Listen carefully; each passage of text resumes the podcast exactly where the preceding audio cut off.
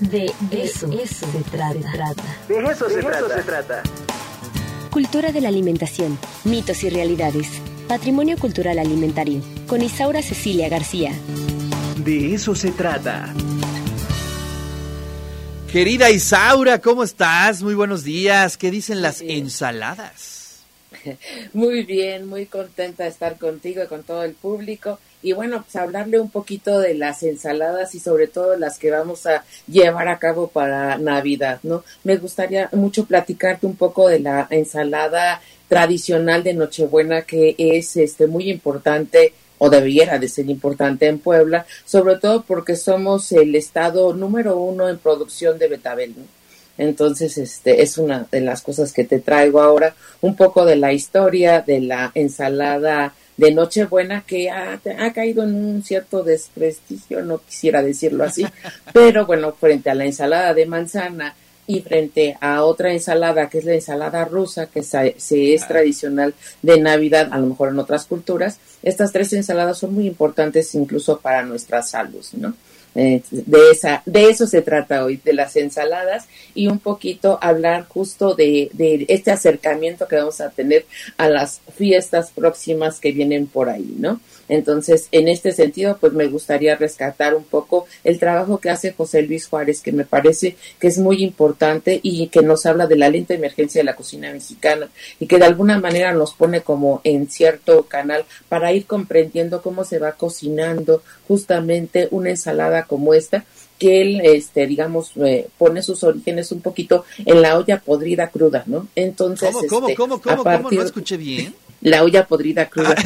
es decir, una mezcla de verduras y vegetales con determinados este ensaladas, un poquito de revoltijo entre vinagre, esencias, especias, con zanahoria y este betabel, digamos. Nunca había escuchado ese, ese concepto, doctora. Ahora sí me está... No, Ay, bueno, perdón, este, pero es, no es mío, ¿eh? es de José Luis Juárez, que de alguna manera, pues él, va a ir desarrollando algunos elementos importantes y va construyendo un poco cómo aparece justamente la ensalada de Nochebuena y de muchos ingredientes la hemos ido adelgazando, ¿no? Entonces, este, y hemos ido transformando sus ingredientes de tal manera que ahora ya no se parece absolutamente nada a lo que José Luis encontrará en el siglo XIX, ¿no? Es muy importante este decir que las primeras ensaladas, este, este pues que se, que se denomina entre vegetales y verduras,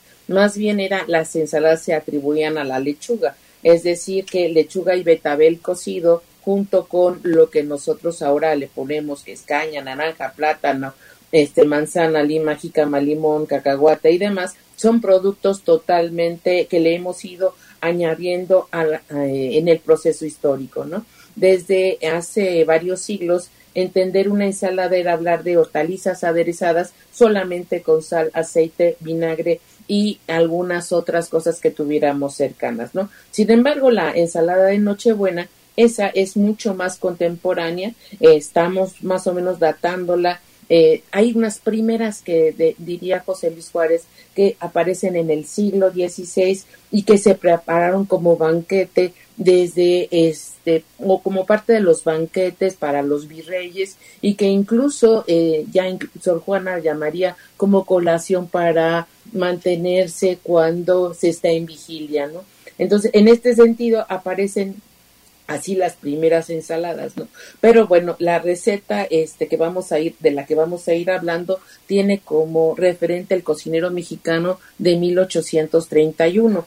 Ahí en ese documento la ensalada de Nochebuena tiene este digamos su primer registro, pero ya se hablaba de ella como un como una ensalada muy pomposa y magnífica y que de alguna manera podría decirse por autonomacia que era mezcla de abundancia de abundancia, sobre todo por la cantidad de sustancias que se le ponían. En aquellos momentos, zanahorias, betabeles, que de alguna manera se cocinaban y primero y, y después ya se, este, se picaban junto con la lechuga, que esa es la, la, la cuestión que la convierte en ensalada y que de alguna manera iba este, agregándosele un poquito de pimienta, un poquito de aceite y vinagre, ¿no? Con el paso del tiempo le hemos ido integrando cacahuates, almendras, eh, plátanos, a veces son dos tipos de plátano, ¿no? Eh, hay unos que son como asados y otros que van crudos, ¿no? Los plátanos asados son el, el plátano macho, mientras que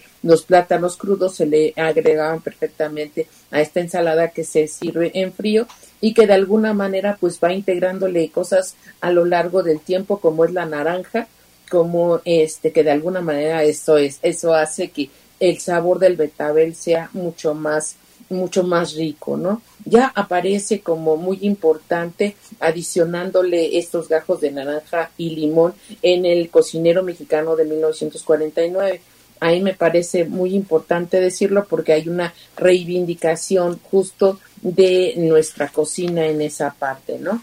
Pero bueno, es, es también eh, importante decir que pierde su esencia, pero eh, pierde su esencia a lo largo del tiempo porque es sustituida por algunas otras eh, recetas, ¿no? que me parece también pues son importantes decirlos. Para el centro de México, que es Puebla, en México y Tlaxcala, pues la, el betabel es algo muy importante, sobre todo porque contiene vitamina C, vitamina B, tiene minerales, proteína, tiene un poquito este, de potasio, de sodio y calcio, ¿no? Entonces a algunas personas les hace un poco de daño el potasio, entonces, pero bueno, siempre hay que decirlo, ¿no? Puebla es el primer productor, reitero, de, de betabel junto con Jalisco y Baja California. Y bueno, eh, a partir de las épocas ya más recientes eh, en el recetario, por lo menos el libro social y familiar para la mujer, ahí encontramos que se le adiciona una cosa maravillosa, que es la caña, la caña ya picada y es eh, ya en trocitos, ¿no? Como en el ponche. Entonces, más la colación, que ese es otro de los ingredientes que en nuestra identidad mexicana son muy importantes, porque la colación justo es lo que hace que el sabor de, de, la, de la ensalada pues sea azucarado, aunque en la receta original había una cosa que se le ponía, ¿no? Una puntita de azúcar. ¿Y qué es una puntita de azúcar? Bueno, mm, según el gusto, ¿no? Y ya, ya se agregaba desde entonces junto con pasas y cacahuates. Pero es importante que a partir de esta, digamos, eh, segunda parte del siglo, del siglo XX, es cuando eh, aparece esta, esta este, mezcla con colación y con, y con caña de azúcar, ¿no? Entonces, eso me pareció como que muy rescatable para nuestras eh, cenas de Navidad, ¿no? Y bueno, desde allí vamos a tener una sustitución prácticamente por la ensalada de manzana, y nosotros, a diferencia de otras culturas, este, la ensalada rusa, que es una ensalada navideña, también esa nosotros la consumimos prácticamente en todo el año, ¿no? Sobre todo que entre las tres ensaladas es una lleva mayonesa, otra lleva crema y la otra simplemente ingredientes naturales de nuestra gastronomía mexicana, ¿no? Entonces, por eso, bueno, yo ¿Sabes qué se me ocurre, Isaura, que hagamos un programa especial desde tu casa para ver qué vas a preparar este 24?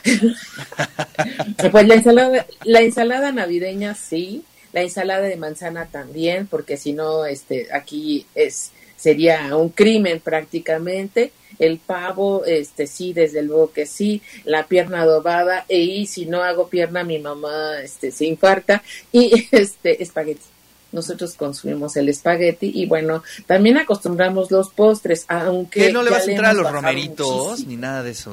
Ah, eso no, es que los romeritos empiezan, eh, bueno, es que la cena empieza desde el 22 de diciembre. Ah, Entonces, si tú nos gustas acompañar, empezamos con los romeritos justamente a pelar y aquí es una ensalada porque justo llegan eh, los chipotles y llegan, este, ay, los chipotles, este, los mazapanes hace rato hablabas del mazapán, pero pues el mazapán navideño junto con los chipotles.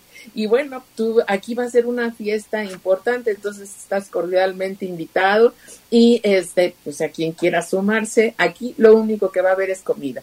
Entonces, este, seguramente un poco de baile, algo de vino y este jugo de manzana porque hay quienes no toman vino, ¿no? muy bien, muy bien. Están cordialmente Bueno, pues entonces yo me presento en tu casa el día 22, ¿no? Para iniciar ya la gira ¿eh? Aquí, hay, hay que estar dispuestos porque mientras unos pelan, otros pican y aquí hay el, y la charla, que esa es la parte que más me gusta porque pues tú no, no, te imaginas aquí el montón de romeritos para limpiar y este y limpiar mientras está haciéndose el mole y el olor del mole, el olor de la cocina, yo creo que es lo más maravilloso de diciembre y de estas fechas, ¿no? Más el ponche, mm, que bueno, el ponche, ya, ya compré los ingredientes para el ponche porque bueno, desde la semana pasada ha estado haciendo mucho frío y el ponche es necesario en estos días. Así es. Bueno, Isaura, muchísimas gracias. Ya nos dejaste con un antojo de ensalada.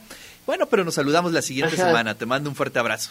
Sí, sí, sí, esperamos hablar de las carnes. Bueno, pues ahí está la columna de la doctora Isaura. Se nos acabó el tiempo. Muchas gracias, sobre todo a Mónica, que nos escribe ya